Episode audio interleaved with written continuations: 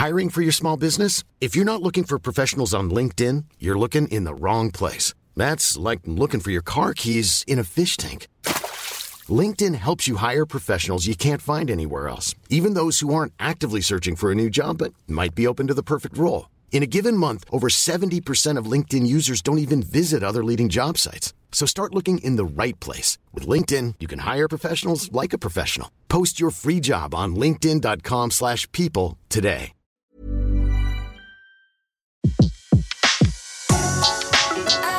Le meilleur de séances radio est maintenant sur We Love Cinéma. Le pavé dans la toile. César Monterol crève l'écran. Chaque mardi à 18h sur Séance Radio. Le monde du cinéma et de la littérature ont toujours été très proches. La simple étymologie du mot cinéma appartient d'ailleurs au domaine littéraire. Cinématographie vient de kinéma qui veut dire mouvement et graphie qui signifie écrire. Le cinéma, c'est donc écrire avec du mouvement. Cependant, si la connivence entre ces deux mondes n'est plus à prouver aujourd'hui, ça n'a pas toujours été le cas. Et c'est pour cela que je vous propose de nous intéresser un peu à l'histoire des adaptations littéraires au cinéma et je vous donnerai quelques exemples bien entendu.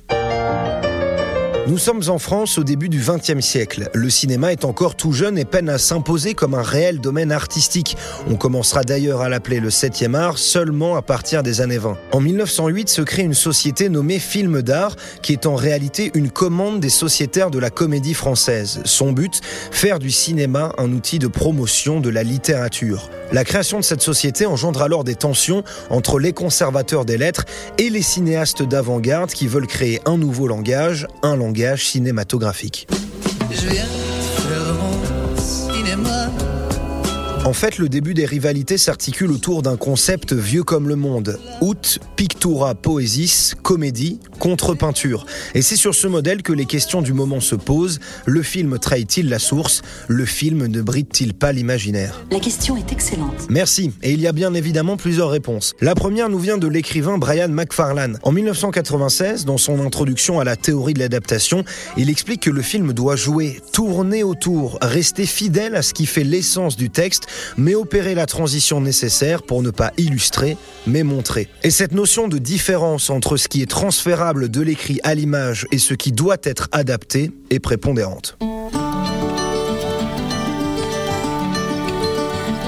Bien sûr, d'autres points de vue hein, viennent enrichir la théorie de Macfarlane. Par exemple, il y a la stratégie dite du Bernard à l'ermite, c'est-à-dire que l'œuvre source n'est plus qu'un prétexte, c'est un point de départ de la création. Comme dans le film Les Biches de Claude Chabrol, sorti en 1968, qui est en réalité une adaptation involontaire ou masquée du roman Betty de Georges Simenon. Vous êtes bien faite, on dirait.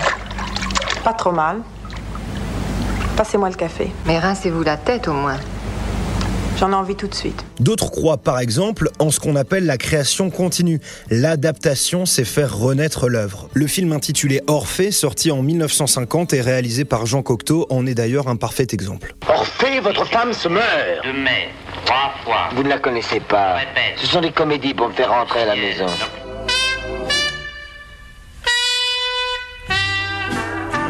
Vous l'aurez compris, les théories sur les adaptations littéraires au cinéma sont nombreuses et aussi parfois un peu complexes et souvent chiantes. En résumé, l'histoire de l'adaptation littéraire au cinéma n'est pas un sujet banal. Il a engendré débats, questions et théories entre les plus grands spécialistes des deux mondes et ce depuis le début du XXe siècle. Et j'espère que vous aurez un petit peu compris de quoi il en retourne. Bon allez, je vous l'avais promis, on va faire quelques exemples.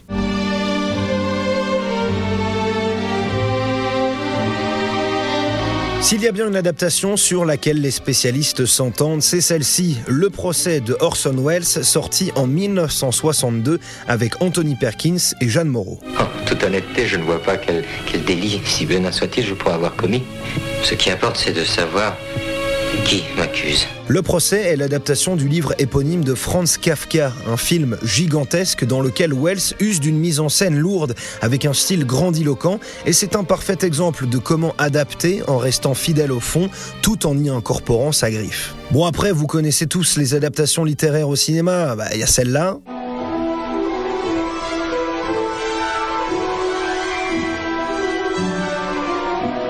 Il y a celle-ci.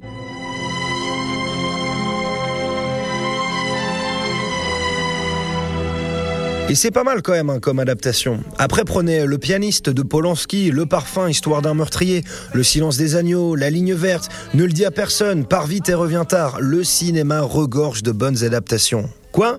Comment ça, j'ai oublié Fifty Shades of Grey? C'était Le pavé dans la toile, une autre vision du cinéma.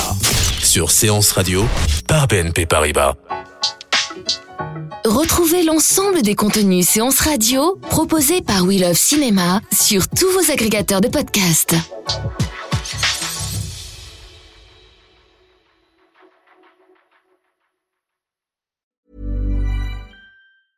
Mom deserves the best, and there's no better place to shop for Mother's Day than Whole Foods Market. They're your destination for unbeatable savings, from premium gifts to show-stopping flowers and irresistible desserts. Start by saving 33% with Prime on all body care and candles. Then get a 15-stem bunch of tulips for just $9.99 each with Prime. Round out Mom's menu with festive rosé, irresistible berry chantilly cake, and more special treats. Come celebrate Mother's Day at Whole Foods Market.